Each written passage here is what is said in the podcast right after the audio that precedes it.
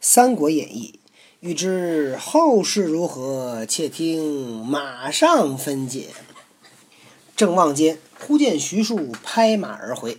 玄德曰：“原直复回，莫非无去意乎？你不打算去了？”遂欣然拍马向前迎问曰：“先生此回必有主意。哎，你有什么主意了？”数勒马谓玄德曰：“某因心绪如麻，忘却一语。此间有一奇事，只在襄阳城外二十里隆中，使君何不求之？”玄，呃，徐庶说：“我呀，心里边很乱，忘了一句话。这边啊，有一个非常有本领的人，就在襄阳城外二十里隆中，你还不去见见他？”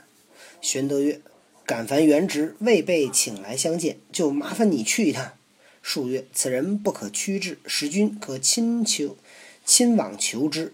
若得此人，无异周得吕望，汉得张良也。”徐庶说：“这人呢，可不能委屈了，你得亲自去。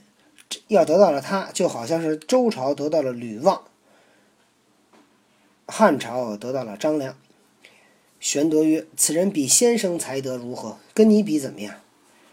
数曰：“以某比之，譬有驽马并麒麟，寒鸦配鸾凤耳。此人每常自比管仲、乐毅，以武观之，管乐。”待不及此人，此人有惊天伟地之才，盖天下一人也。玄德喜曰：“愿闻此人姓名。”数曰：“此人乃琅琊阳都人，复姓诸葛，名亮字，乃汉司隶校尉诸葛丰之后。其父名归，字子贡，为泰山郡丞，早卒。亮从其叔玄。玄与荆州刘景升有旧，因往依之，遂家于襄阳。后玄卒，亮与弟诸葛均躬耕于南阳，常号为梁父吟。所居之地有一冈，名卧龙冈，因自号为卧龙先生。此人乃绝代奇才，使君即宜汪驾见之。若此人肯相辅佐，何愁天下不定乎？玄德曰。昔水镜先生曾为备言：“伏龙凤雏两人得一，可安天下。”今所云，莫非即伏龙凤雏乎？数曰：“凤雏乃襄阳庞统也，伏龙正是诸葛孔明。”玄德踊跃曰：“今方知伏龙凤雏之语，何其大贤，只在目前，非先生言，备有眼如盲也。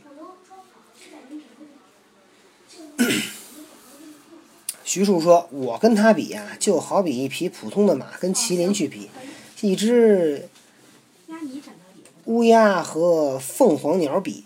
这个人呐，经常自己比自己是管仲、乐毅。管仲是春秋时齐国齐桓公的丞相，啊，非常非常的厉害。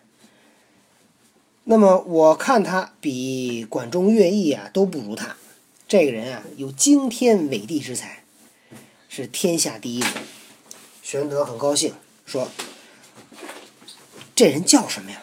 徐庶说：“这人是琅琊阳都人，父姓诸葛，名亮，字孔明，是汉朝的司隶校尉诸葛丰的后代。他的父亲叫诸葛圭，字子贡，是泰山郡丞。他们家你看也是都是这个名门啊，富官二代，官官好几代。”早卒，早早的就死了。诸葛亮呢，跟着父亲呢叫诸葛玄。玄和荆州刘景升呢是好朋友，所以呢就去找刘景升，依托刘景升，然后呢就在襄阳定居。后来诸葛玄死了，诸葛亮和他的弟弟叫诸葛均在南阳隐居下来，经常呢去吟唱《梁父吟》。现在他住的地儿啊，叫卧龙岗，所以他自称呢叫卧龙先生。这个人可是，可是很难见到的人。你呀，最好赶紧去见他。这人要肯辅佐你，那天下就定下来了。玄德说：“曾经水镜先生跟我讲，伏龙凤雏两个人得到一个就可以安定天下。您说的是伏龙和凤雏吗？”徐庶说：“凤雏是襄阳庞统，伏龙就是诸葛孔明。”玄德很高兴，说：“今天我才知道谁是伏龙凤雏啊！没想到大贤就在眼前，若不是您告诉我，我就跟眼瞎了一样。”后人有赞徐庶走马见诸葛诗曰：“痛恨高贤不再逢，临其泣别两情浓。片言却似春雷震，能使南阳南阳起卧龙。”哎呀，只可惜这些贤人再也不能见了。临别的时候呢，两人洒泪而别，感情很深厚。这个徐庶只说了一句话，就像春天打了一个雷一样，让南阳的卧龙被这个刘备发现。徐庶见了孔明，再别玄德，策马而去。玄德闻徐庶之语，方悟司马德操之言，似醉方醒，如梦初觉，好像喝多了刚醒，好像做梦刚睡刚睡醒一样。带着众将回到新野，准备好了便具后壁，同关张前去南阳请孔明。却说徐徐庶既别玄德，感其留恋之情，恐孔明不肯出山辅之，遂乘马直至卧龙冈下，入草庐见孔明。孔明问其来意，数曰：“庶本欲事刘豫州，乃老母为曹操所求，持书来招，只得忍之而往。临行时，将弓箭与玄德。”玄德既日将来拜谒，望公勿推阻，既展平生之大才以辅之，幸甚。孔明闻言作色曰：“君以我为享祭之牺牲乎？”说罢，拂袖而入。秀修树修残而退，上马攒成。复许昌见母，正是主有一言，因爱主，富家千里为思亲。未知后事如何？下文便见。徐庶辞别刘备。感念他的留恋之情，怕孔明不出山来帮助他，就直接到了卧龙岗下。见到孔明，孔明问他有什么事儿。徐庶说：“我本来要服侍刘豫州，但是没想到呢，母亲被曹操抓了，写了封信叫我赶紧去，我没办法。临走的时候呢，把你推荐给了刘备，希望刘备呢很快就会来拜见你，你不要推阻，去到他那儿施展你的才华，这可是一件大好事。”孔明听了以后，脸色一沉，说：“你以为我为享祭之牺牲乎？你以为我是给祭奠的祭品吗？你想给谁就给谁。”说罢，拂袖而入，拂袖一挥袖子走了。徐庶很惭愧，退出来，上马赶紧走去许昌见妈妈。这正是主有一言，跟他的朋友说了一句话，是因为什么？那个怀念他的这个主公。那么富家千里，他走了一千里回家，就是为了见他的亲人。他的亲人就是他的母亲。那徐庶呢，就走了。第三十七回，司马徽再见名士，刘玄德三顾茅庐。却说徐庶攒城赴许昌，曹操知徐庶已到，遂命荀彧、程昱等一班谋士往迎之。庶入相府拜见曹操，操曰：“公乃高明之士，何故屈身而事刘备乎？”说你是这么有名望的人，怎么能委屈你去服侍刘备呢？庶曰：“某幼逃难，流落江湖，偶至新野，遂与玄德交厚。”老母在此，幸蒙慈念，不胜愧感。啊，我从小逃难，流落在江湖，偶尔到了新野，就跟刘备交了好朋友。老母亲在这儿，幸亏您在这儿这个照顾，我很感激。操曰：“公今至此，正可晨昏侍奉令堂，武艺得卿得听卿会矣。你既然来了，就是每天可以服侍你的母亲。”我呢也能经常听你给我的一些教诲。树拜谢而出，即往见其母，泣拜于堂下，泣哭着拜在那行礼。母大惊曰：“汝何故至此？”树曰：“近于新野市刘豫州，因得母书，故星夜至此。我得收到您的信，就赶紧赶来了。”徐母勃然大怒，拍案骂曰。孺子飘荡江湖数年，吾以为汝学业有进，何其反不如初也？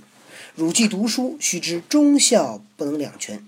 岂不识曹操欺君罔上之贼？刘玄德仁义布于四海，况又汉使之胄？汝既视之，得其主矣。今凭一纸伪书，更不详查，遂弃名投案，自取恶名，真迂夫也！吾有何面目与汝相见？汝战吾祖宗，空生于天地间耳。听懂了吗？徐庶他妈一听，非常生气，拍案骂曰：“你在江湖上也走了这么多年，我以为你的学业有进步，没想到你还不如以前。你既然读书，就知道忠孝不可以两样同时得到。你不知道曹操欺君罔上，你不知道刘备仁义布于四海，又是汉朝的皇室宗亲。既然服侍他，你就找到了你的主公。凭着一一张一封假信，你也不仔细的看一看。”就放弃了光明，投奔了黑暗，自取这个恶名，真是一个大笨蛋。我有什么脸面和你相见？你玷污祖宗，白白生于天地之间。骂的徐庶伏拜伏于地，不敢仰视。母自转入屏风后去了。少卿家人出报曰：“老夫人自缢于梁间。”什么？什么叫自缢呀？上吊了。自杀了，徐庶回来见他妈，他妈自杀了。徐庶荒入旧时，母气已绝。后人有徐母赞曰：“贤哉，徐母流芳千古，守节无污，余家有补。教子多方，畜身自苦，气若秋山，溢出肺腑。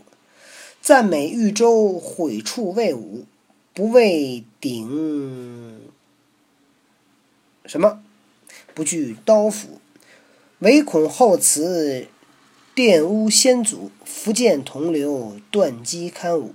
生得其名，死得其所。贤哉，徐母流芳千古。这是说这个徐庶的母亲啊，这个这个被后人记住，说这个人特别的讲有有义气呀，把那个徐庶教导有方，也不怕死。徐庶见母已死。哭绝于地，哎呀，在那儿哭啊，哭死在地上，良久方苏，过了好久才苏醒过来。曹操使人机礼吊问，又亲往祭奠。曹操呢，派人送来了礼物来吊唁，然后呢，又去祭拜。徐母、徐庶葬母鸠于许昌之南园，居丧守墓，凡曹操所赐，庶拒不受。徐庶把母亲埋在了许昌的南园。在那儿呢，给母亲守丧。曹操给的所有东西，徐庶呢都不接受。就这样，哎呀，徐庶白空有一身本领，这一辈子就荒废在这儿了。欲知后事如何，且听下回分解。